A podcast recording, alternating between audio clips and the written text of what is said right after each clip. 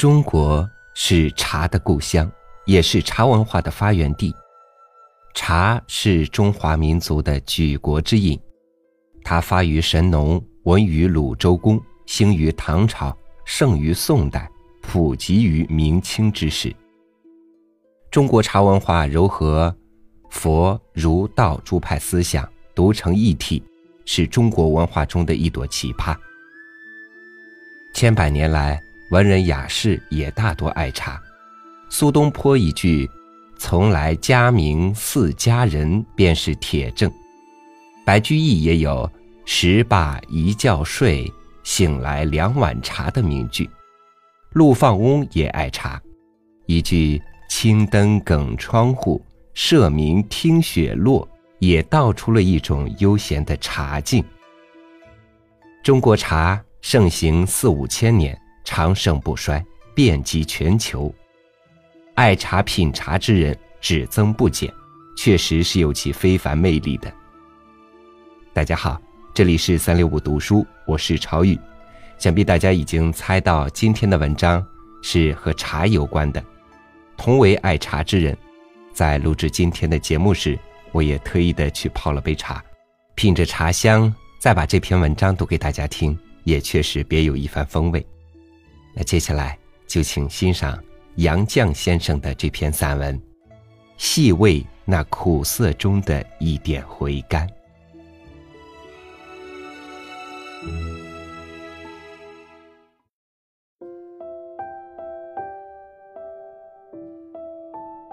曾听人讲洋话，说西洋人喝茶，把茶叶加水煮沸。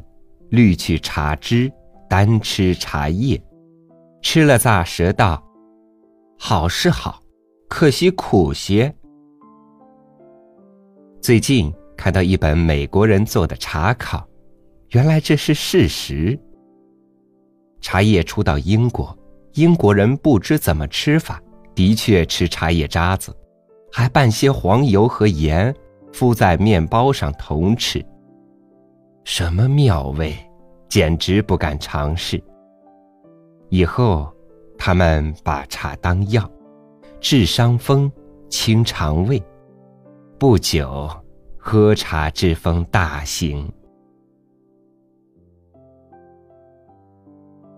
一六六零年的茶叶广告上说：“这种刺激品能驱疲倦、除噩梦，使肢体轻健。”精神饱满，又能克制睡眠，好学者可以彻夜攻读不倦；身体肥胖或食肉过多者，饮茶优宜。莱顿大学的庞德格博士应东印度公司之请，替茶大做广告，说茶暖胃、清神、健脑、助长学问。犹能征服人类大敌睡魔。他们的怕睡，正和现代人的怕失眠差不多。怎么从前的睡魔爱缠住人不放，现在的睡魔学会了摆架子，请他也不肯光临？传说茶原是达摩祖师发愿面壁参禅。九年不睡，上天把茶赏赐给他，帮他偿愿的。胡桥飞龙见饮茶，粘牙就姓于干事，破睡当风不夜侯。汤月森伯颂，方饮而森然，言乎齿牙；祭酒而似之森然。可谓中外古人对于茶的功效所见略同，只是茶味的余甘，不是喝牛奶红茶者所能领略的。浓茶掺上牛奶和糖，香烈不减，而解除了茶的苦涩，成为液体的食材，不但解渴，还能疗饥。不知古人茶中加上姜盐，究竟什么风味？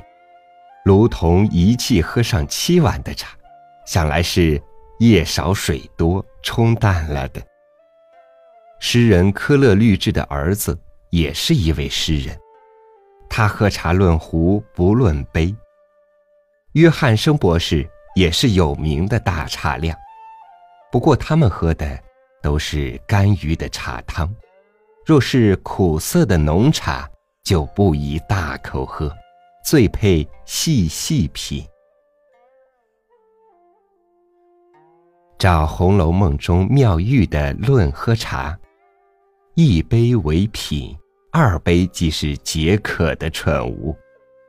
那么，喝茶不为解渴，只在变味，细味那苦涩中一点回甘。记不起英国哪一位作家说过：“文艺女神带着酒味儿，茶只能产生散文。”而咱们中国诗，酒味茶香兼而有之。诗清只为饮茶多，也许这点苦涩，正是茶中诗味。法国人不爱喝茶，巴尔扎克喝茶一定要加白兰地。清逸录在福照园不喜茶，说此物面目严冷，了无和美之态，可谓冷面草。茶中加酒，或可使之有和美之态吧。美国人不讲究喝茶。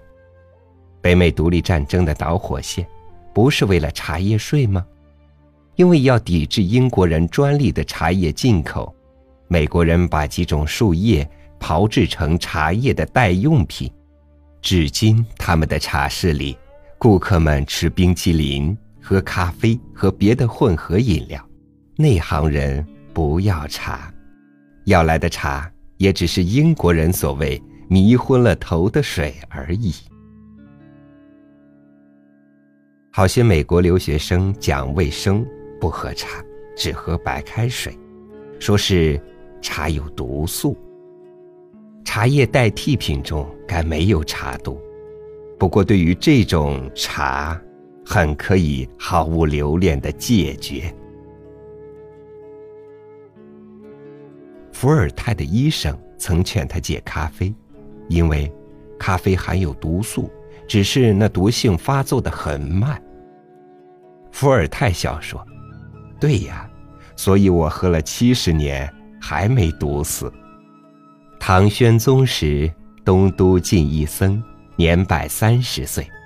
宣宗问服何药，对曰：“臣少也见素布之药，为是茶，因赐名茶五十斤。”看来。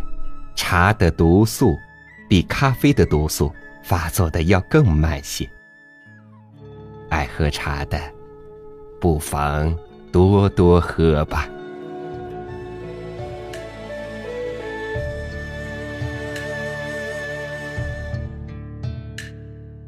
初雪乍晴，满园空枝嫌太静，抖落一身清静。相随风平，掀窗帘，交愧诗经，正道千里风影。揽牵挂，一笔一画，拂袖罢。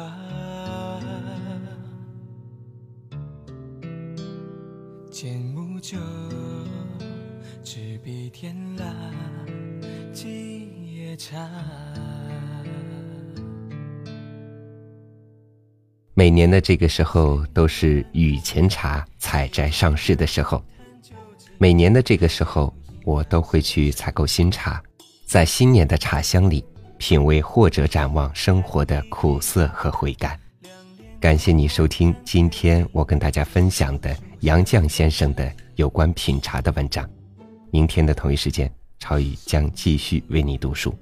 如果你有什么心情和我分享的话，也欢迎你关注我们的微信公众号“三六五读书”。咱们明天同一时间再见。小径塔，夜白月下，奉杯茶，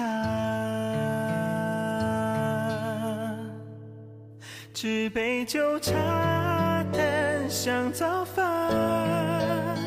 那一口浓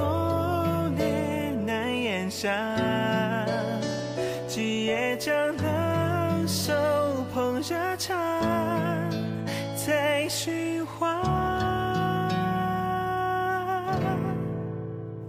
空知月一抹白无瑕，怎辨是残雪或月华？今夜我独醉这杯茶，还家。